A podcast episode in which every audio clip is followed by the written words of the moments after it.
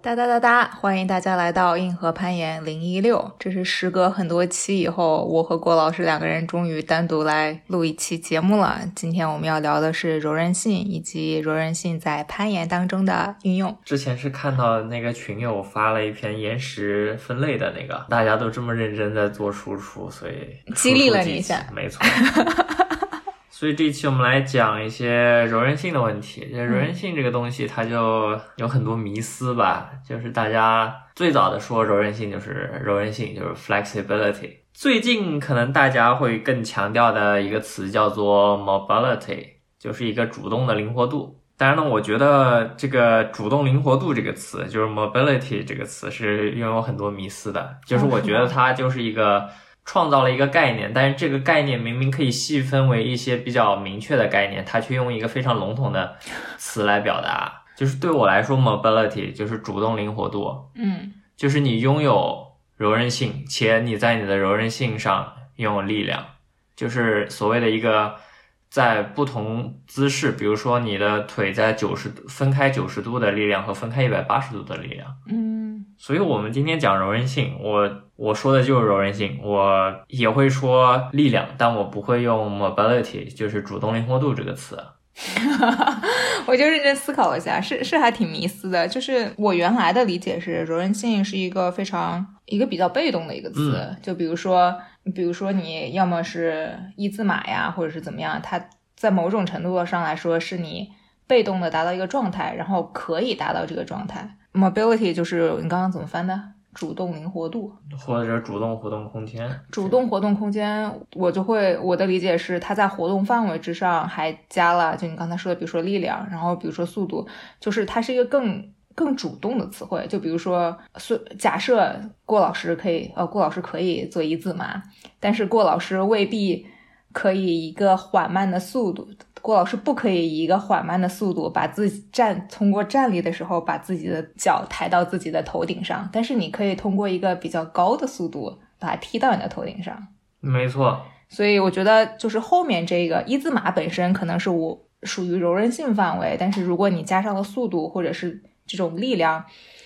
这种讨论的话，那就应该是属于在 mobility 就是主动活动空间这个范畴里了。对，就是大家比较喜欢举的例子，其实就是比较喜欢举一字马的例子。嗯，你可以劈下去，就不是你自己在发力，是对你的重力对迫使你把腿分开了。就是你能不能克服重力再站起来呢？我觉得很多人把克服重力再站起来，就是从一字马，然后自己再滑成站立位，嗯。作为一个 mobility 一个主动活动空间的一个嗯黄金标准。但其实你想，就是你在光滑地面和在 地毯上和在水泥地上，这个阻力是不一样的。是的，是的，讨论这个问题，我觉得就应该从被动的柔韧性，就是被动你可以活动的空间 （flexibility） 和你的 strength 来讨论。就是嗯我就把这两个东西分开讨论，会比你单独说一个主动活动空间 mobility 会更容易让别人理解。好的呢。 OK，既然我们今天讲就是攀岩中的柔韧性，我们先就是柔韧性它有不同的方法可以提高，嗯就比如说你可以静态拉伸，嗯你可以做 PNF 拉伸，你可以通过力量训练拉伸，你可以通过这种负重离心收缩，也是一种力量训练的方式来达到提高你的柔韧性的效果。就是我们先以假设大家都在用静态拉伸，因为我觉得这是一个最经典，而且就未必是最有效，但它是一个。最容易理解的一个没错拉伸方式，嗯，就是你在静态拉伸的时候，是什么阻止了你？比如说你在想要用手指碰到地面，嗯就是腿伸、腿伸直了，它大概率上最影响你触及地面的是你的这个神经系统是。告诉你，你不能这么做，而不是你肌肉无法达到这种位置来让你手指接触到地面，就是你的神经会认为你在这个角度是不安全的，因为当你的就微观上这种你的蛋白质被拉长的时候，它相对来说就会更弱，所以你大脑不相信你可以达到这种状态，就是会觉得你在这种状态不安全，所以你达不到这种状态。所以他告诉你好疼呀。对，当然了，就是每个人和每个人都不一样嘛，就是你腿长、你腿短或者手长手短，对于手指碰地面上面还是有挺多影响的。嗯然后跟你的全身的这些筋膜结构也有关系。嗯就比如说，你一开始手指碰不到地面，然后你拿什么泡沫轴滚了一下自己的背，滚了一下自己的手脚底，嗯然后你就可以拉到了。这更多的是我觉得是从筋膜层面的一个改变，就是你的后侧链筋膜被所谓的松解了一下。我没有这样的经历。啊、你现在可以去试一试。哦，嗯，我不太喜欢滚泡沫轴，我 OK 滚泡沫轴更好疼啊，好疼啊！对，所以我们通过拉伸，我们想达到的一个什么效果？比如说手指碰地面，就是我们想让手指碰到地面。嗯这个改变是通过什么方式来达成的？我觉得最多发挥作用的是你训练你的神经系统，告诉你这个位置是安全的。嗯，那我觉得我可以问这个问题了。好，如果你是在训练你的神经系统的话，就是我肯定是拉伸到一定程度，我是会感到有有一些痛感的，或者是拉扯感，因为我其实平常不会把自己真的逼到有痛感的时候，我会觉得有轻微的拉扯感，我就会在那里停下，然后就在保持这个动作的深度，然后稍微多待一段时间。你觉得这是一个训练神经系统的一个合适的程度吗？因为我也会看到其他人，呃，看起来更激进的方式，就比如说趴了青蛙以后，找另外一个小伙伴压在你上面，或者把你踩下去。呃，在我的理解里面，可能会痛感更强的一种拉伸方式。就是你对这两种拉伸方式有什么？我更理解倾向于就是你可以保持呼吸的状态。嗯，有控制的比较匀速或者缓慢的呼吸的状态吗？哦，反正我是比较喜欢把自己拉到很疼的吗？有，我不觉得疼，但是我会到一种就是我肯定不会不会拉到我需要憋气的那种程度。嗯我会拉伸做拉伸，比如说三十秒，我会在这三十秒中间，我会达到一个就可以呼吸的状态。我觉得对我来说是一个对我效果比较好的一个拉伸的强度。嗯所以我们在讲静态拉伸，就是你静态拉伸目前在学术上研究中能给你带来什么和不能给你带来什么。首先我来说不能给你带来什么吧，嗯，你觉得不能给你带来什么不会让我变得就是肌肉更强呀？这显然是？Well，这个我觉得倒倒还不是哎，我觉得啊，这样子的吗？就是做拉伸，它是一个有助于你增肌、增加力量的一种方式。就是大家特别追求的拉伸，让你变得哦，什么？啊、不是，美什么美丽苗条啊，或对者对是对对对对，就是有一些奇怪的迷思，说什么，哎呀，就是说跑完步以后要注意拉伸，你的小腿就不会粗。嗯，我我不是很确定它会不会有一些别的什么原理，但单从拉伸这个角度，它没有什么道理可以。但是就是运动完之后拉伸是有好处的，但是这个好处是不是等于你不会肌肉肥大这件事情，我其实并不清楚。因为我了解的信息就是，运动完之后拉伸是有助于你肌肥大训练的。哦，是这样子的吗？对哦但是我觉得就是你腿看起来细，有很多很多因素造成的，就我觉得跟你的肌肉就是哪里有肌肉是有关系，而啊不是说整体肌肉量的关系可能没有那么大。尤其对于啊小腿，小腿看天赋吧，这个大家我也觉得小腿主要还是一个看天赋的一个地地区。而且它看起来强壮也很好呀。也，但并不是每个人都这么想的。嗯拉伸本身不能带来一个什么效果，就是或者说柔韧不能带来一个什么效果，就是柔韧它本身不能给你降低运动风险。大家是通过提高柔韧性来降低运动风险的吗？对啊，我就我就就我觉得肯定会会有人这么想，啊，是这样子的吗。 我不知道呀、我那很我很开心你不这么想好吧？就是如果你这种能力很高，然后你但你没有足够的肌肉控制你在这个这个位置的移动的话，反而你会有更高的受伤风险，因为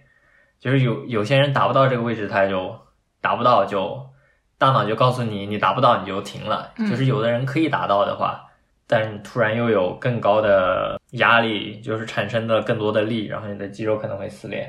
嗯，我觉得这个还挺好理解的对，。这个我觉得是比较容易理解，就是柔韧不等，就是你柔韧有很高的柔韧性，不代表你更少容易受伤。嗯当然，就是有很高的柔韧性，它往往和一些其他的要素结合在一起的。我只是说，去除了其他因素之外，单独把柔韧性拿出来说，它是没有帮助你降低受伤风险的这个效果。嗯，还有拉伸不能达到什么？我来想想，嗯，暂时想不到。我们先继续说，所以拉伸它具体能达到什么效果呢？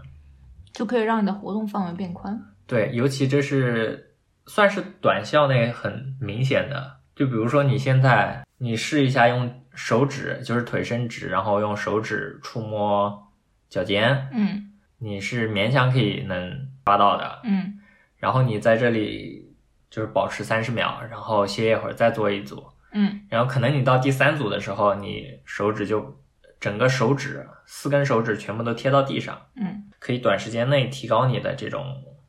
活动空间。嗯，我这个有体会，虽然我不知道为什么，我一直以为是我血液循环，就是像热身一样，就是整个血液循环变快了，然后身体体温升高了，就更柔软了。我不知道，但是我有的时候，呃，就比如说自己在家瞎练瑜伽的时候，就是第二组会比第一对组要更轻松，而且一般就是虽然我没有老师指导，但是我用一些小程序或者是视频里面的，它一开始也会更，它会重复一些次数，然后它一开始也会有一有一些相对于更热身的序列，然后它也会它的提示也会呃让你稍微更收束一点，不会一开始就直接把你要你 push 到比较极限的位置。对，我觉得这个就是这种，其实这些训练都是一样的，你需要热身，然后循序渐进。就嗯嗯力量训练也是这样，嗯嗯，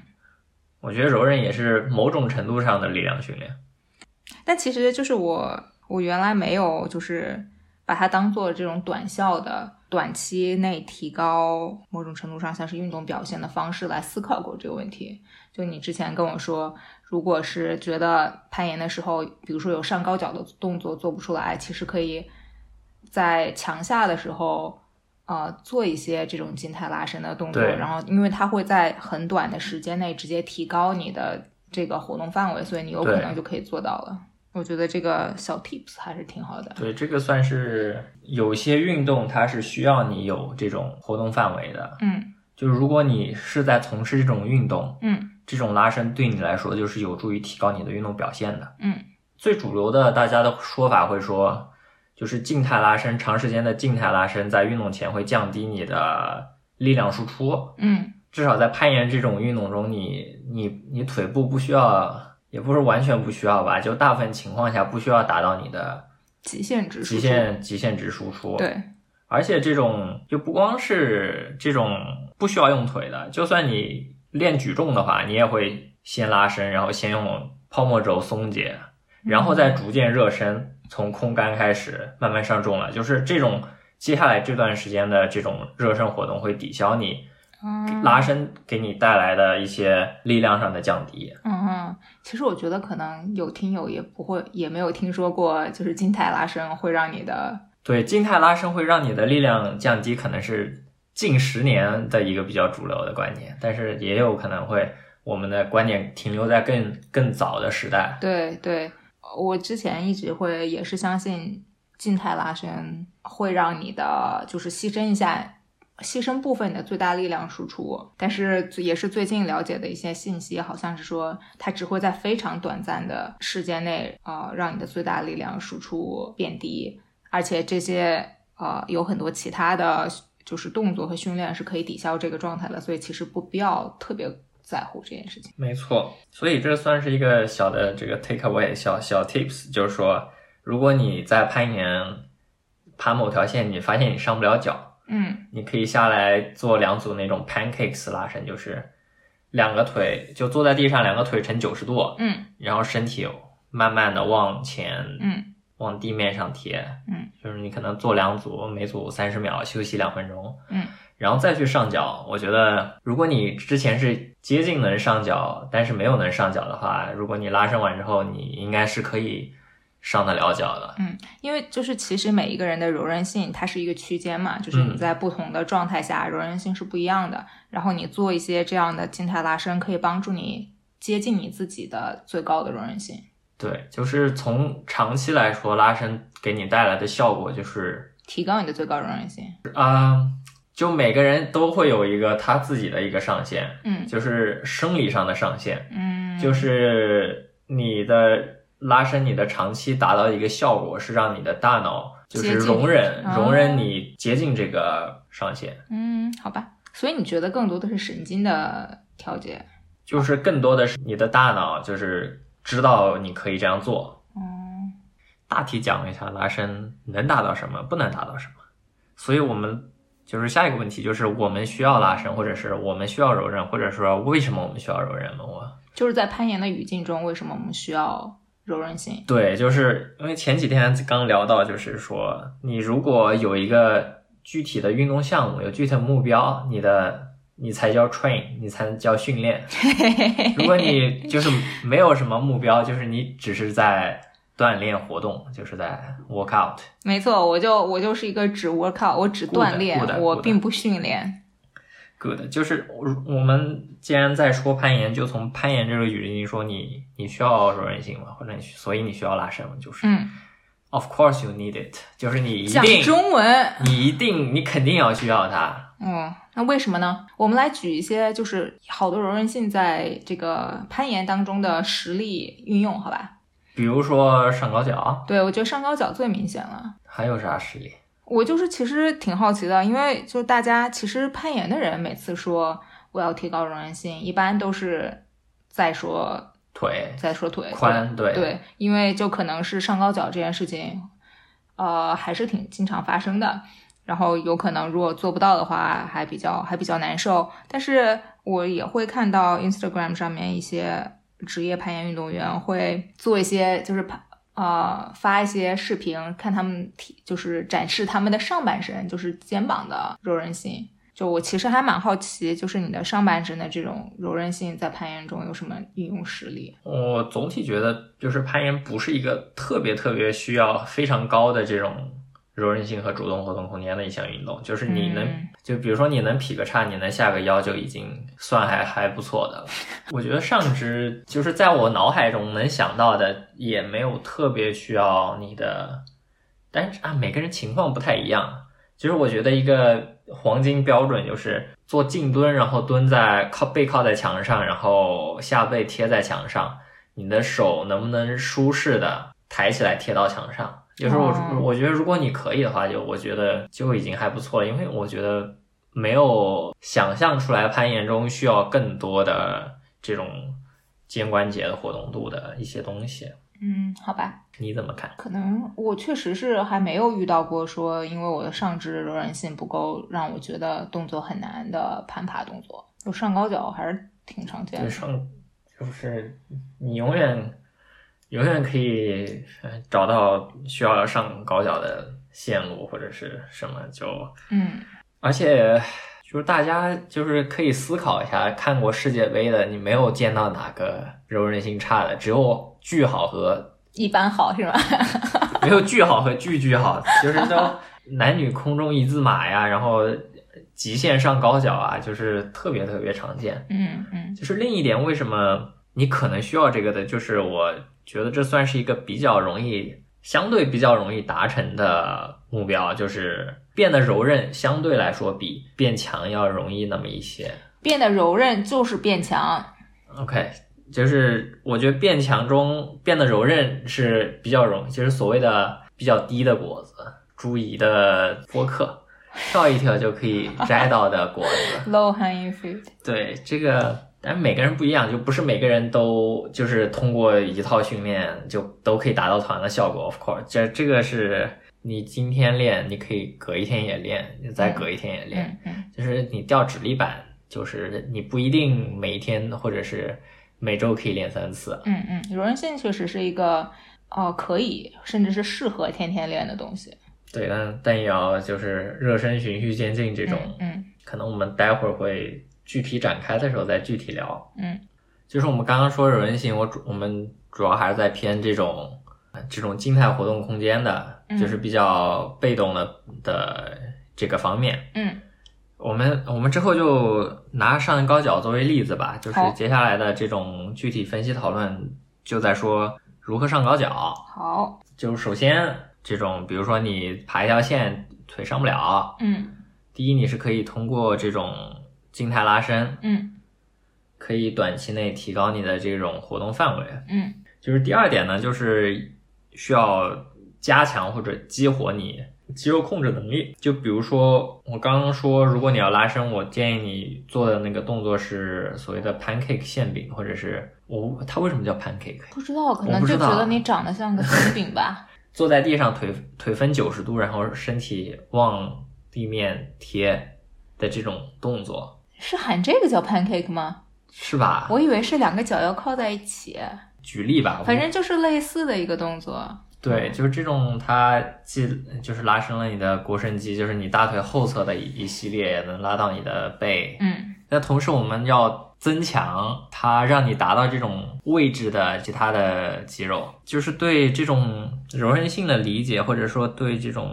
不同位置的力量的理解，它其实是有是不断在变化的。我觉得是吗？对我来说，去年在练那个慢骑手倒立，呃，算是就是让我大概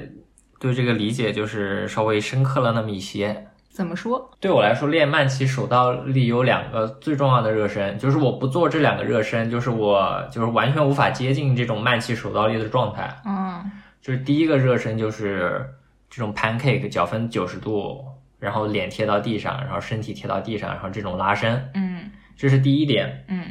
第二点呢，就差不多有点跟它相反，是做这种 L sit， ，OK，就是用手撑地，或者是你做这种分腿的分腿的 sit，用手撑地，然后把自己的屁股抬离地面，然后把脚伸直、往上抬。嗯慢骑手倒立的过程中，你就是需要你一直有这种把自己腿贴近自己身体的这种力，这种力主要是你的 hip flexor，你的啊、呃屈髋肌群嗯提供的。嗯然后同时你的后侧不能太紧，太紧的话它就会把你拉开，你就无法把腿贴近身体。就是你腿如果不贴近身体的话，你做一个慢骑手倒立就有点像做俄式挺身，就需要特别特别多的力量才能达到。嗯想要达到能把脚抬高的这个目的，它的拼图只有两块，嗯第一块就是去掉那些阻止你把腿抬高的部分，就是你你的大脑容忍你停留在这种状态。嗯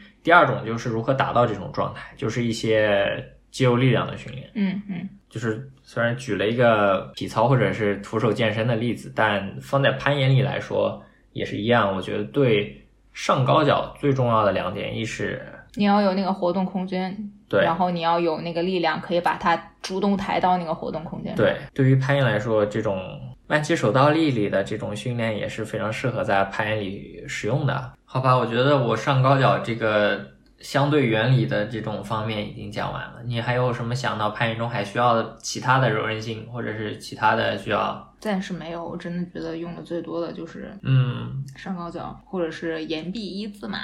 也还挺室内还挺经常的，我觉得室外也有，也有，也确实有也有，但我觉得没有室内经常。呃另外一点就是，我就是目前能想到，就是攀岩中可能也还比较重要，但是不是特别多人能意识到的一个柔韧性，就是你的踝关节的柔韧性。哦我就没有意识到， 你要如果爬 slab 爬得多，就有一些东西你需要 smear，就是如果你你的踝关节达不到那种 smear 的角度的话，它其实更难。大家可以做一个测试，就比如说面对着墙，然后脚趾距离墙一拳的距离，然后把脚跟踩实到地面上，然后膝盖能不能碰到墙？哦，OK，其实注意到这个也是之前在尝试举重，因为它举重需要很多的，手腕脚腕的这个活动空间，嗯主要是脚腕，就是你我觉得我手腕不太行啊，就是就你要抬肘的那个动作是，对，就是跟播客里的大家说是一个 clean 翻站的动作，也是一个前蹲的动作，就是如何把手，就是手把杠铃放在这种肩膀、嗯肩膀上，就是确实这个跟你小臂啊和你的背的柔韧性都有关系。就是我还。嗯，专门查了一下，但但这个跟跟攀岩倒是没什么一点关系都没有。呃对反正我的手肘就抬不起来。对，这个就是你下次去之去的话，你之前 YouTube 查一下拉伸一下，差不多哦就可以就是抬起来了。我在说脚腕，就是在 s- 你在 slab 上，就是那种坡面上，你要想要 smear smear 的好，你要有挺不错的脚腕活动活动度，不然的话你其实很难。我可以想象，那我们就具体讲一下该怎么做，嗯就是我们就是一个不太讲该怎么做的博客。啊、我们从来不讲我，们不从来不讲，就我随口提一下该怎么做。我要套用一下你的名言， 你说是？你有这个自我认知嗯是好的，啊，该怎么做呢？首先，个人的经验就是我去严管，就是先热热身，然后我会拉伸，嗯我可能会拉伸五到十分钟，但其实也不长，就是我会主要是在做两到三个动作，嗯我会就是下犬式我会做几轮，嗯然后 pancake 就是腿分成九十度，然后身往下趴，我会做几轮，就是坐在地上，腿分成对九十度，对然后对往下爬，然后会横叉竖叉的那种姿势我会找几下，嗯，差不多也就五到十分钟。嗯就不不是很花时间，而且如果每次攀岩前去的话，也就是能提高你的上脚表现，我觉得是一个比较好的方法。嗯其次呢，就是如果如果就是大家有除了在攀岩馆之外的训练，就是也可以尝试练一下这种 L sit 或者是 V sit，就是用手撑地，然后把腿伸直抬腿的这种动作。其他没有特别好讲的，因为你要想拉伸，你在网上能找到很多很多很多的资源。我觉得这个跟力量训练是一样的，就是不是说就有一个最好最好的、最适合最适合所有人的东西，就是每个人都不一样。但是关键是你要有频率和坚持，嗯，就是任何一个你能够坚持做的，对你来说就是最好对的。你这就没了。还要说啥？呃，我觉得你刚才就主要在讲把这个柔韧性作为单独的训练项目，以及在热身里面的应用。嗯呃，让我想想啊，我先问一下，我先来问个问题，好吧？嗯就是我的一个迷思在于，呃，是对一个特定动作的迷思，就是你把你的在你面前伸直，然后把手腕就是拉伸，把把自己的手指往往嗯人的方向拉的这个拉伸小臂的这个动作，它也算是一个跟攀岩非常相关性很强的一个拉伸动作。我之前有看到有人拿它热身，也有看到有人，呃，就是比如说爬了一条运动攀线路，然后小臂很胀，然后想要做这个拉伸动作来缓解。嗯但是我也有听到其他人说，这个动作有可能第一不能帮助你缓解，第二有可能会降低你的这个，就是影响你肌肉的收缩，有可能会降低你的运动表现。嗯。我想来问一下你是什么看法？首先就是你攀岩完，然后你开始就是抓自己的手指，然后手手臂伸直拉伸手臂，你会觉得很爽。对，就是很爽啊。它就是很爽，它为什么呢？它就是你这里本来不爽，然后你就是比如说你这里被蚊子咬了一个包，然后你你挠，然后你觉得爽了，就是 rewrite 了一个东西，就是你本来这里有一种感受，你用另一种感受去哦覆盖了它。啊我觉得最主要的是这种爽的感觉是来自于这个，啊！就至于它有有没有正向或者负向的作用，我不是很确定，就是我觉得也、啊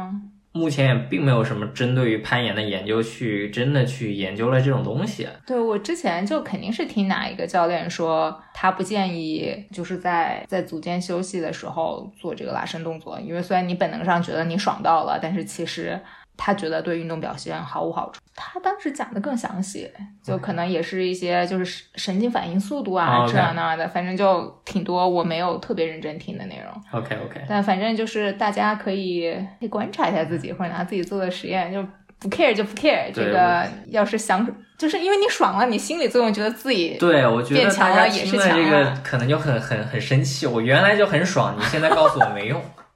我心理作用都没有了，怎么办？ 那那就这么回事儿哈，就就就怎么回事儿，行吧？行吧？嗯，